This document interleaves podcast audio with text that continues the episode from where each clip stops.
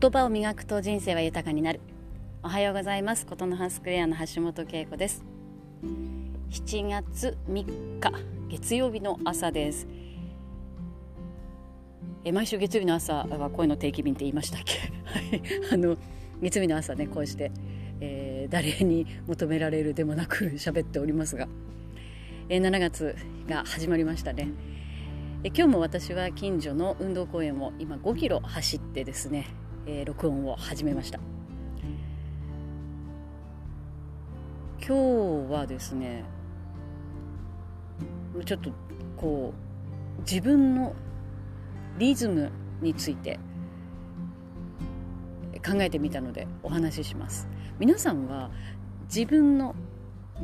リズムって意識したことありますか？あの私はですねここ数ヶ月本当にこうちょっと自分のリズムを見失いがちというかちょっとざわざわもやもやいろいろしていてですね、えー、なんかこう落ち着かない日々だったんですけれども、まあ、それもこれもやっぱりこう自分のリズムを見失っていたからだなというのがあったんですね。アナウンサーからキャリアをスタートしていろいろな、コミュニケーションを取るということをですね主にしてきたんですけれどもコミュニケーションを取る上で一番大事なのは相手のリズムを掴んで相手のリズムに合わせるということなんですよね。でこれは司会でもそうだしインタビューでもそうだし今私は研修講師という仕事をしてますけれどもその研修の場作りとかね、えー、あとはいろんな、まあ、講義もしますけれども大学だったり、えー、一般の人だったりのこう対話の場作りみたいなところでも大事なんですけれども相手のリズムをいかに掴んで、えー、そしてそこに合わせていくかということが大事なんですよね。でもその相手に合わせるためにはやっぱり自分のリズムを知っておく必要があるんですよね。でそこがまあうまくいかなくて えー、いつも悩ましいわけですけれども自分のリズムがやっぱりきちんと捉えられていれば、まあ、そこもいい距離感でいい場が作れるんですよ。ただこの自分のリズムも日によって違うんですよね。例えば今日も私は朝走りましたけど呼吸が、まあ、今日は3拍子の日だなもあれば4拍子の日もあるんですよね。何が心地よいかっていうのはその日によってもその時のその人の状況によっても違ったりするのでこれまたそのあの一筋縄ではいかないんですけれども自分が心地よいリズムというのをその場に合わせてきちんと捉えられているかによってコミュニケーションのクオリティが変わってくるんですよね。でやっぱりだからそうすると自分のリズムが大事になってくるんですけれどもなんかそういうことってまあ本当になかなかね意識しないのでここを意識できるとかなりコミュニケーションが楽になるんじゃないかなって、まあ、自分のねうまくいかない経験を通してえ改めて思っています。でその自分のリズムっていう時に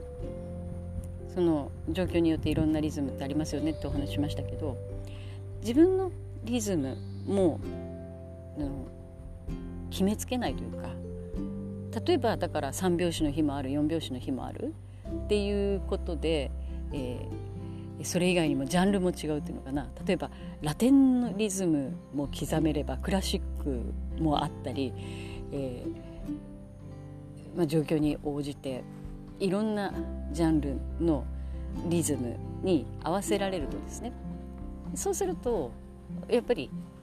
コミュニケーションの幅も広がっていきますよね。偏りがなくなっていきますよね。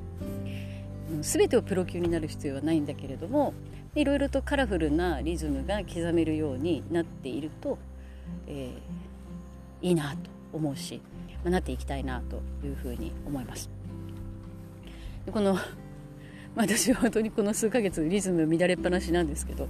リズムが乱れることが別に悪いわけではなくてやっぱり今まで知らないリズムを知ってでそこに合わせる努力をする中で自分の幅って広がっていくと思うのでその時にですねジャズセッションの中でこう開眼するというかそういうこともあるのかなと思うので、えー、そんなこともあ今乱れてるなあ広がってるななんていうことを楽しみながら、えー、考えていけたらいいかなと思います。でこうリズムって日本語でどういうふうに訳すかなというとキャリアでも出てきますけど自立って言葉ありますよね。自分を律する行人弁の方の律ですけどでこの律って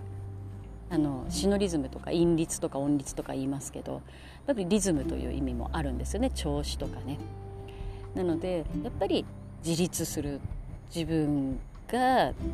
ちゃんと自分の足で立って自分のリズムを刻むということがまず大事で。でそれがあって初めてその相手のバランスみたいなものができていくのかなと思うので、まあ、そんなことを、えー、自分のリズムとかそれは自立であるということとかを意識できるとより良い下半期がスタートできるかなと思います。ま、7月なんでね私なんかこう今年は本当に上半期でいろんなことが終わって下半期で今日もそうなんですけど新しい仕事がスタートするというくっきりこの半年でなんか仕事の色も分かれていくんですけれども皆さんもあっという間に半年過ぎましたけどこれから半年ね下半期も笑顔でスタートしたいですよね。では下半期も笑顔でいってらっしゃい。